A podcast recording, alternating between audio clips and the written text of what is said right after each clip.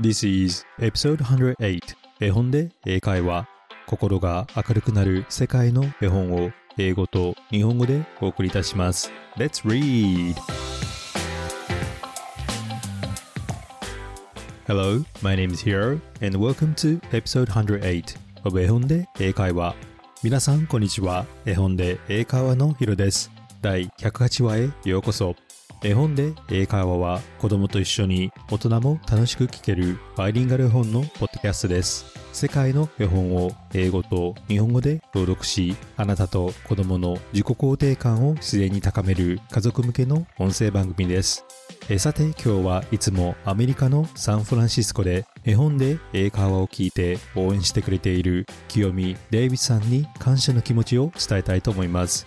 え清美さんはアメリカで Preschool Teacher Retired Person ということもあり絵本や童話を聞いたり読んだりするそうです。え彼女はいつも絵本で英会話を聞いて優しいコメントやメッセージを送ってくれます。以前インスタグラムでライブをした時なども時間差があるのに応援してくれました。清美さんいつも本当にありがとうございます。えいつか清美さんと会えたら嬉しいです。お体に気をつけてこれからも明るい元気な清美さんでいてくださいね。絵本で英会話を開始してから合計140カ国で聞かれています。日本以外では実はアメリカで次に一番多く聞かれていて台湾、オーストラリア、カナダ、中国、フランスやタイでも聞かれています。これからも世界に絵本と動画が広まり皆さんの心に残るメッセージを伝えていきたいと思います。そして今日は日本でも知られているモンゴルの民話数法の白馬スーホー and the White Horse をお伝えしたいと思います。皆さんはモンゴルの民族楽器馬頭琴を知ってますか？先端に馬の頭部の彫刻がある楽器です。数法の白い馬はこの楽器の由来として昔から語り継がれている。とても切なくでも美しい物語です。どうぞお楽しみください。So let's get it started.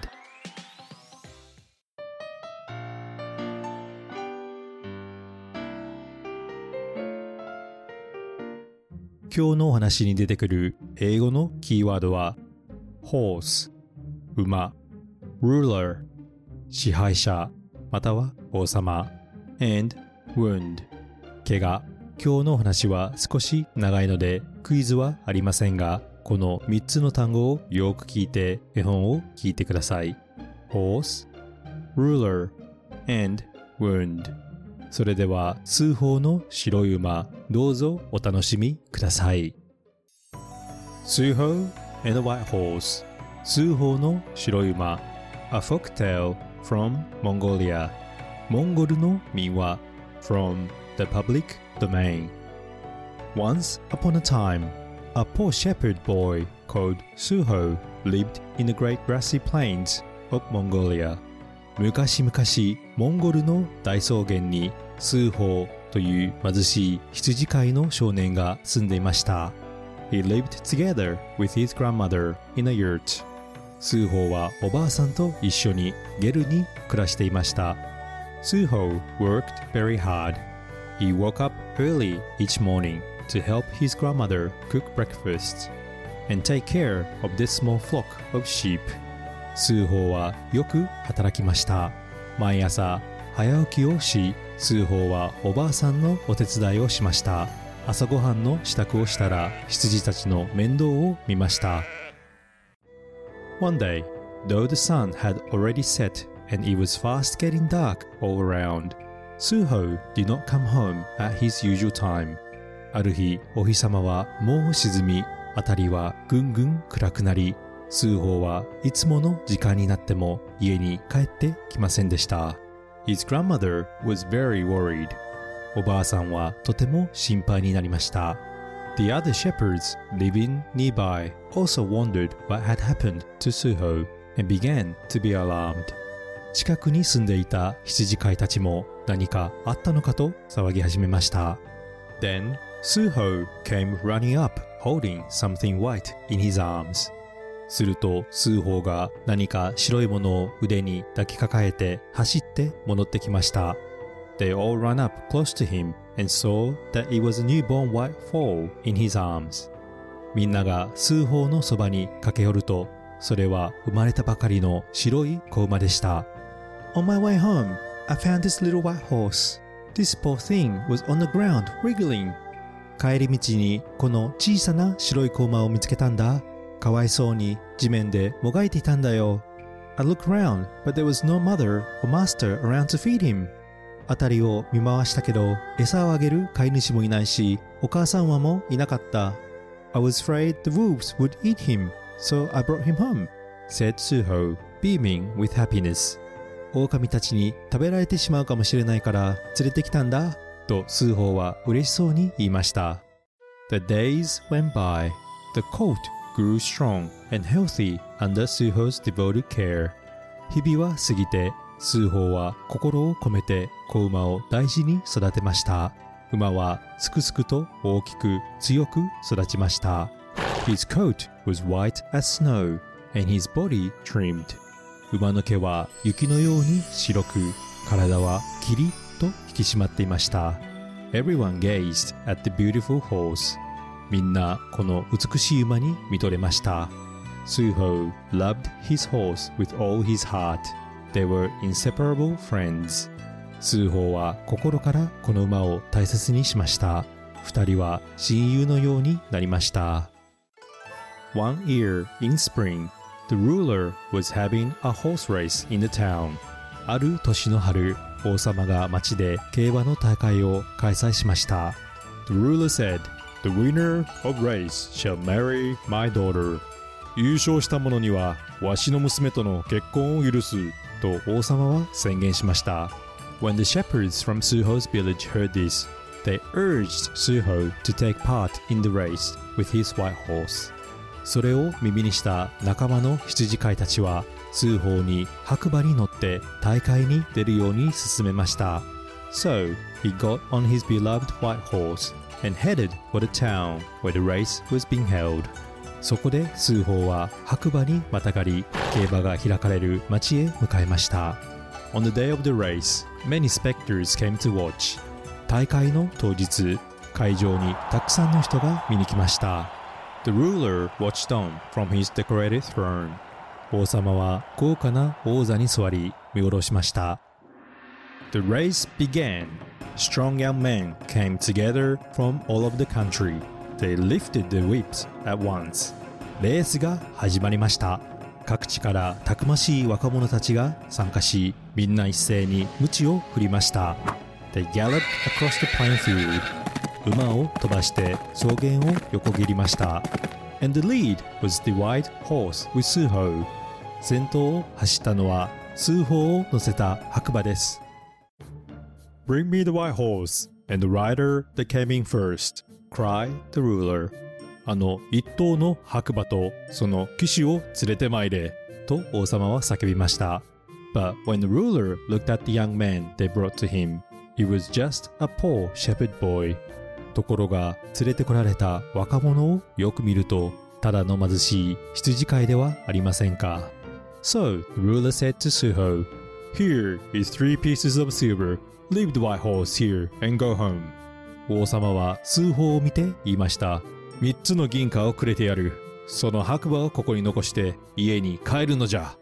Suho lost his temper and answered back to the ruler, I won't sell my horse.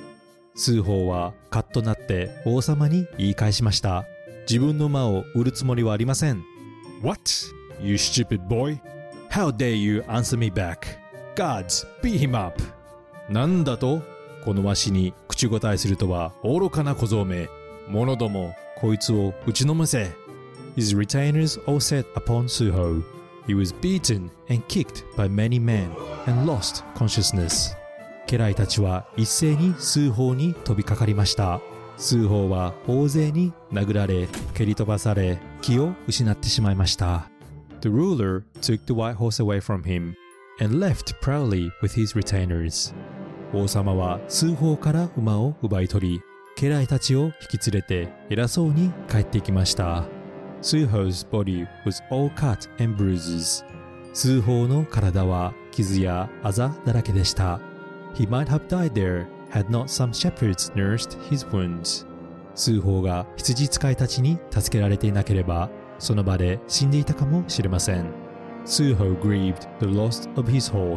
but there was nothing he could do to get him back. 数法は失った白馬のことをとても悲しみました。馬を取り戻したくても彼に一体何ができるでしょう After some days, Suho's wounds healed slowly. 何日か経つと数法の傷は少しずつ治っていきました。The sorrow of losing the white horse devastated Suho. 数法は白馬を失った悲しみに打ちのめされました。I wonder what the white horse is doing. Suho thought of nothing else. 白馬はどうしているだろうと数法はそればかり思いました。I wonder if he's okay. 白馬は大丈夫かな The ruler was very happy with the superb horse and wanted to show him off to everyone. その頃王様は素晴らしい馬を手に入れたのでとても嬉しがっていました。みんなに白馬を見せびらかしたくてたまりません。So, one day, he invited many guests over to host a party to show his horse. そこである日、王様は客を招いて馬を見せびらかすことにしました。The ruler was so proud that he decided to ride the white horse for the first time and show him to everyone. 宴の最中、気分が良かった王様は白馬に乗ってみんなにその姿を見せてやろうと決めました。The ruler mounted on a horse And then it happened. 王様が白馬にまたがったその時です。The white horse leaped up suddenly and the ruler fell down onto the ground. 白馬は急に跳ね上がり、王様は地面に転げ落ちました。The white horse shook the reins out of Retaner's hand and galloped away through the crowd. 白馬は家来から手罠を振り払い、人々の間を駆け抜けていきました。The ruler, struggling to get up, yelled at his retainers. 王様は地面にもがきながら家来に怒鳴りました。Quick, catch him! If you can't catch him, shoot him to death! その馬を捕まえるのじゃ捕まらないなら撃ってしまえ The men shot arrows at the white horse, one after another that sank into flanks of the white horse. 男たちは白馬に矢を放ちました。次々に矢は白馬の横腹に刺さりました。Even so, White Horse kept on running. それでも白馬は走り続けました。That same night, when Suho was in bed, there came a sound from outside. その夜、スーホが寝ていると、何やら外の方で音がしました。Who is it? he asked. But there was no answer. 誰？とスーホが聞いても返事はありません。 Clack clack, clack clack,コンコン、コンコン。The sound continued. 物音は続きました。 Clank clank, clank clank,コンコン、コンコン。Suho leaped up and ran out to see what it was. 数法は飛び起きて外に走って出ました。He looked and saw his white horse there. 見てみるとそこには白馬がいました。But the white horse was injured badly. There were so many arrows struck in his body. でも白馬はひどい傷を負っていました。その体には矢が何本も突き刺さっていたのです。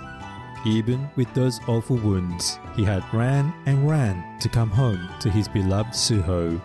白馬はひどい傷を負いながらも大好きな数法のもとへ帰るため走り続けたのです White horse, my dear white horse, please don't die 白馬僕の大事な白馬よどうか死なないでおくれ Suho tried to help his white horse, but the horse was too exhausted. 数法は白馬を助けようとしましたが、馬はあまりに疲れすぎていました。His breath gradually became faint and the light faded from his eyes. 息はだんだんと細くなり、目の光も消えていきました。The next day, the white horse died. 次の日、白馬は死んでしまいました。Shattered by grief, Suho lay sleepless night after night. 悲しんだ数法は幾晩も眠れませんでした。Then finally, when he dozed off one night, he dreamed of the white horse. そしてついに数法が眠りかけた夜、白馬の夢を見ました。Suho stroked him and the white horse nuzzled Suho fondly. 数法が優しく撫でると白馬は鼻をすり寄せました。The white horse said to Suho 白馬は数法に話しかけました。Please don't be sad. 悲しまないで。Please make a musical instrument out of my bones and hair. 私の骨と髪で楽器を作ってください。Then I can always be with you. そうすればあなたのそばにいつまでもいられます。As soon as he woke up from his dream, Suho began to make the musical instrument, which came to be known as the horsehead rebec. 夢から覚めると、スーホーはすぐにその楽器を作り始めました。その馬の頭の形をした楽器は馬頭琴として知られるようになりました。Suho took his horsehead rebec with him wherever he went. スーホーはどこへ行く時も馬頭琴を持って行きました。Each time he played, he remembered the sorrow of losing his beloved white horse and the joy of racing across the plains on him. 馬頭琴を奏でるたび、数法は白馬を殺された悲しみや一緒に草原を駆け回った楽しいことを思い出しました。And each time he played it, he felt as if the white horse were right beside him. 演奏をするたびに自分の白馬がすぐそばにいるような感じがしました。The instrument's music sounded more beautifully than ever, moving the Heart of all people of Mongolia. 馬頭琴の音色はますます美しく響き、モンゴルすべての人々の心を感動させました。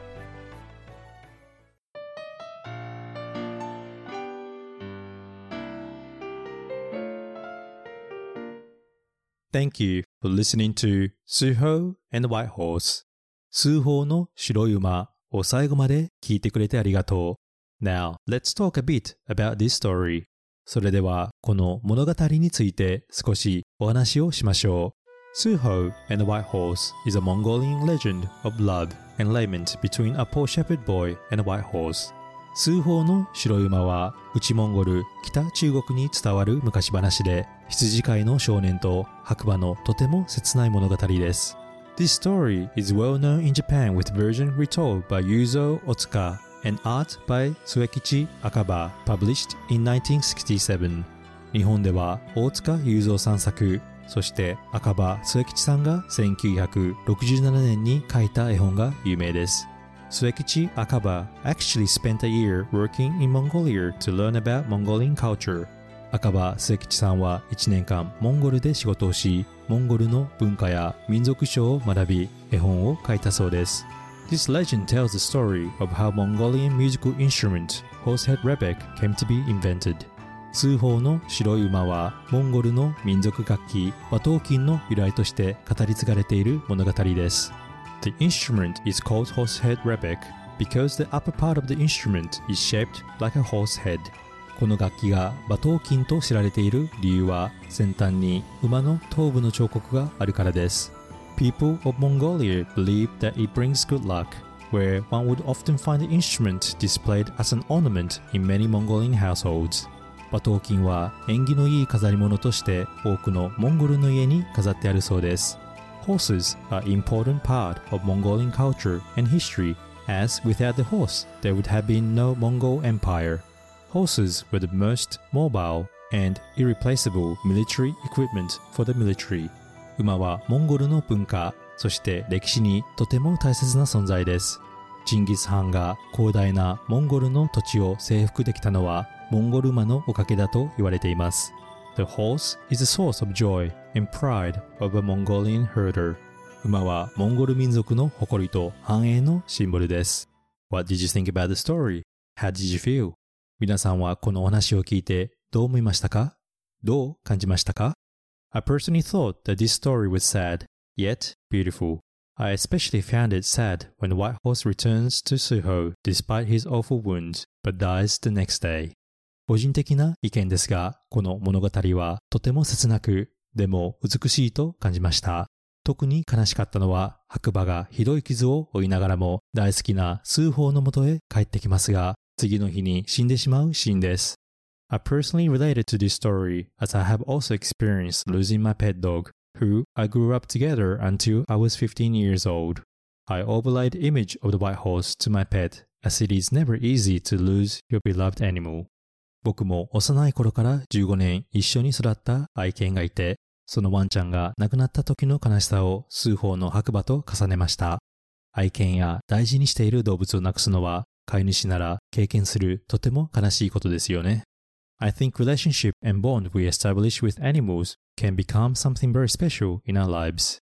動物たちは私たちの心に足跡を残し、その絆はとても特別だと僕は思います。But what I really like about this story is that there is an important message that extends beyond sorrow. 僕がこの話で一番好きな理由は、悲劇や悲しさ以上に大切なメッセージも込められていることです。Although the white horse died, I believe that it continued to be together with Suho inside his heart and remain also inside our heart as a legend and beautiful instrument to this day. それは白馬が死んでしまっても楽器として数法と共に生き、現代になっても私たちの心の中で伝説として、そして美しい音色としていろいろな感情を私たちに感じさせ、生き続けているのではないでしょうか。